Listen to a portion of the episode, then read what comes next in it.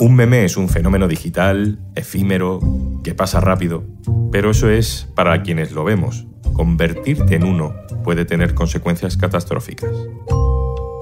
Hoy en un tema al día, un meme puede cambiarte la vida. Un tema al día con Juan Luis Sánchez, el podcast de eldiario.es. Una cosa antes de empezar. Este podcast es posible gracias a Oxfam Intermon. Ucrania, Yemen, Siria o el Sahel. Tú puedes salvar vidas. Entra en oxfamintermon.org. Seguramente te acuerdes de esto. Hola, muy buenas. Es un placer estar aquí con vosotros. Soy Simón Pérez, profesor de finanzas en la Escuela Internacional de Administración y Finanzas EYAF. Soy Silvia Charro, consultora de Engel Volkers. Mi especialidad es en inversiones inmobiliarias y asesora en hipotecas. Estos son Simón Pérez y Silvia Charro, asesores financieros que hacían vídeos sin mucha repercusión para una página web hasta que el 12 de diciembre de 2017 se convirtieron en un meme. Es fácil conseguir crédito para invertir en inmuebles y los tipos de interés, ¿qué nos dicen hoy en día? Están en mínimos de los últimos 200 años. Los tipos están en negativo. Qué mejor que endeudarse a tipo fijo. Hoy hablamos con nuestro explorador de la arqueología digital, Felipe Gil. Hola Felipe. Hola Juanlu. Recuérdanos qué pasó cuando publicaron aquel vídeo. Pues una tormenta perfecta digital. Literalmente miles de vídeos, de tweets, de capturas, montajes de Photoshop, en fin, de todo. Sobre todo había memes, pero vamos, incluso se llegaron a hacer canciones. Escucha. Más barata, lo bueno que es más barata.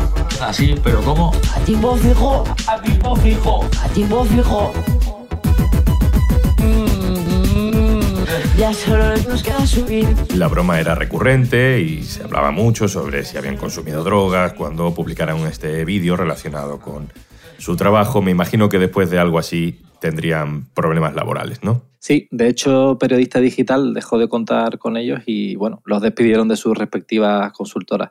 Primero es verdad que salieron diciendo que estaba todo preparado, vamos, que era adrede, pero luego intentaron surfear la, la ola viral. Y bueno, aquí los tenemos en Chester, el programa de Risto Mejide, explicando cuáles eran sus planes. Entonces hemos dicho, ¿qué somos? ¿Virales? La gente que quiere morbo, pues vamos a hacer un vídeo viral cada mes, el último fue hace tres días, donde vamos a trasladar un mensaje económico a la sociedad. No sé, suena ahí, bueno, parece una idea arriesgada, ¿no? Y tanto, porque vamos, al final de economía había realmente poco y de bajada a los infiernos bastante. Escucha este otro momento en uno de los directos que hicieron. Desafío, tatuaje de foro, coche, roto 2. Yo soy Simón Pérez, ya me lo he hecho y ahora se lo está empezando a hacer Silvia Charro en el culo, por petición de la mayoría de vosotros. Bueno, recuperar todo esto me da hasta un poco de pudor, hacerse viral por, por algo así, que todo el mundo te reconozca. Luego recuperarse no debe ser fácil. Aquí tenemos a nuestros protagonistas promocionándose en 2018 en el canal de YouTube de un conocido actor porno. Era un personaje más o menos respetable o más o menos despreciable y ahora me he convertido pues en un meme viviente, ¿sabes? Yo era economista, yo era profesor de la universidad y hemos pasado de cobrar 5.000, 7.000 pavos al mes. Todo el mundo nos conoce, eso sí, pero nadie nos da trabajo, ¿sabes? De lo nuestro y bueno. Ellos siguen haciendo vídeos, ¿no, Felipe? La verdad es que realmente no sé cómo han ido generando ingresos, pero lo que sí es seguro es que han mantenido una cuenta de YouTube donde ahora sí hablan más de economía y en la que hacen directos y bueno, siguen con vida. Este caso nos deja claramente un mal sabor de boca por mucho que nos riéramos el primer día. Pero bueno, los memes y los incidentes virales no siempre te cambian la vida para mal. Hace poco se ha anunciado que un famoso e inofensivo vídeo protagonizado por dos hermanos británicos hace más de 10 años se ha vendido por más de 700.000 euros. Pues sí, nos retrotraemos de nuevo a la primera era de YouTube en 2007. Algunos lo recordarán, es un vídeo muy cute de un hermano mordiendo a otro. Charlie. Charlie bit me. Mítico ese vídeo, pero aún así hoy me sigue pareciendo una locura que se haya vendido con ese método del NFT por ese precio, ¿no? 700.000 euros. Recuerdo que además se hicieron canciones y remezclas. Exacto, escucha esta.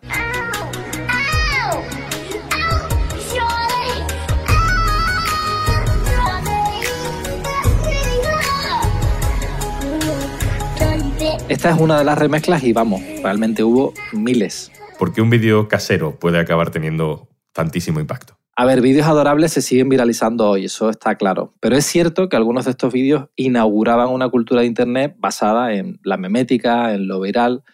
Eh, instauraron una forma totalmente diferente de popularizar contenidos y personas. Además de la popularización del contenido, no solamente se viralizó el vídeo, sino que además generó ingresos más allá del vídeo, ¿no? A toda la familia. ¿Cuánto han podido ingresar además de la venta por NFT? En 2017 declararon en The Mirror que habían ingresado 1,3 eh, millones de dólares eh, por royalties, por copyright del vídeo por parte de YouTube. Vamos, que te resuelve la vida, ¿no? Pero a la vez, esos dos chavales siguen teniendo que aguantar bromas, ¿no? Sobre aquel vídeo. Totalmente. Y bueno, más allá del dinero, lo más surrealista de todo es el grado de popularización, porque una cosa es que seas conocido en tu ciudad o, en tu país o que te paren por la calle, pero en este caso, además, la historia esconde un giro bastante loco. La computadora de Osama Bin Laden tenía videojuegos, películas y anime japonés. Así lo revelan los más de 470 mil documentos desclasificados por la CIA. El tema es que cuando Bin Laden fue capturado, eh, recordarás que la CIA, digamos, eh, analizó sus discos duros y uno de los vídeos que fue encontrado fue el Charlie Beat Me. La verdad es que imaginarse a Bin Laden haciendo una pausa para entretenerse un rato entre sus planes para hacer el mal mundial y para ver este vídeo es bastante paradójica, sí. ¿En España tenemos algún caso también así positivo? Sí, tenemos el caso de Miquel Montoro, un chaval de unos 12 años que decidió hacerse youtuber rural y en 2017 comenzó a publicar vídeos. Mm, este es, el mismo chaval que acaba de promocionar una campaña contra el bullying, ¿no?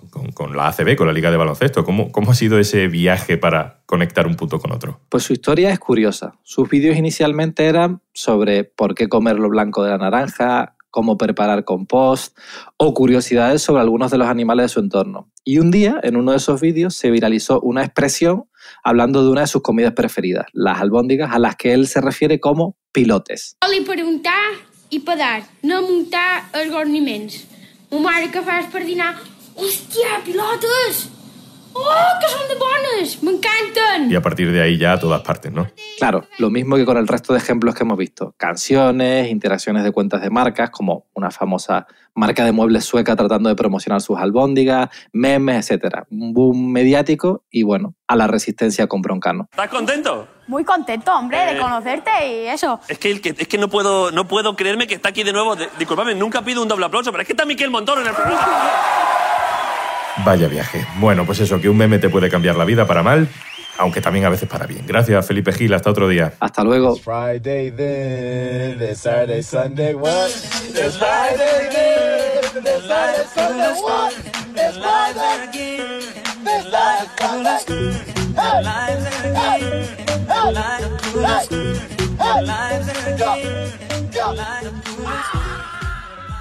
Y antes de marcharnos, una recomendación para el fin de semana. Hola, soy José Cobian, el creador y guionista de 12 Rounds, un podcast exclusivo de Podimo que cuenta la historia detrás de uno de los combates de boxeo más famosos de todos los tiempos, el que enfrentó a Floyd Mayweather contra Manny Pacquiao en mayo de 2015 en Las Vegas, Nevada. No importa si no te gusta el boxeo, porque lo que seguro que sí que te gusta son las historias, y esta es increíble. 12 Rounds es un podcast de 12 episodios de 3 minutos cada uno, como las 12 rounds del boxeo, en el que contamos cómo fueron los 7 años de negociaciones entre las partes, la pelea por los derechos de televisión, controles antidoping, burlas en redes sociales, y cómo finalmente un camarero de Beverly Hills fue la pieza fundamental para que se lograse un combate que nadie había podido organizar en más de un lustro. Te animo a que escuches 12 rounds en Podimo y también los miles de episodios exclusivos que ya hay disponibles. Estamos en la noche del 2 al 3 de mayo de 2015. El mundo entero tiene los ojos puestos en un lujoso hotel de Las Vegas, Nevada, el MJA Grand. Está a punto de celebrarse uno de los combates más sonados de toda la historia del boxeo. Floyd Mayweather contra Manny Pacquiao. ¿Cómo se gestó esta pelea? ¿Cuánto han tardado en llegar a un acuerdo? ¿De verdad ocho años de negociaciones? ¿Las bolsas que se han llevado tanto Mayweather como Pacquiao son tan elevadas como se especula? Doping, acusaciones, burlas en redes sociales. Así se fraguó la que para muchos iba a ser la pelea más grande de todos los tiempos. Lo que está claro es que el encuentro entre Floyd Mayweather y Manny Pacquiao fue mucho más que un combate de boxeo. Una historia digna de ser contada y recordada por todos los amantes del noble arte. Una cita con la historia entre dos de los más grandes boxeadores de todos los tiempos. Y recuerda, tienes 60 días de prueba gratis si te suscribes a Podimo a través del link podimo.es barra al día. Esto es Un Tema al Día, el podcast del diario.es. Puedes suscribirte también a nuestro boletín, con la producción de Carmen Ibáñez y Zascún Pérez y el montaje de Gustavo Luna. Un saludo de Juan Luis Sánchez. El lunes, otro tema. Un abrazo.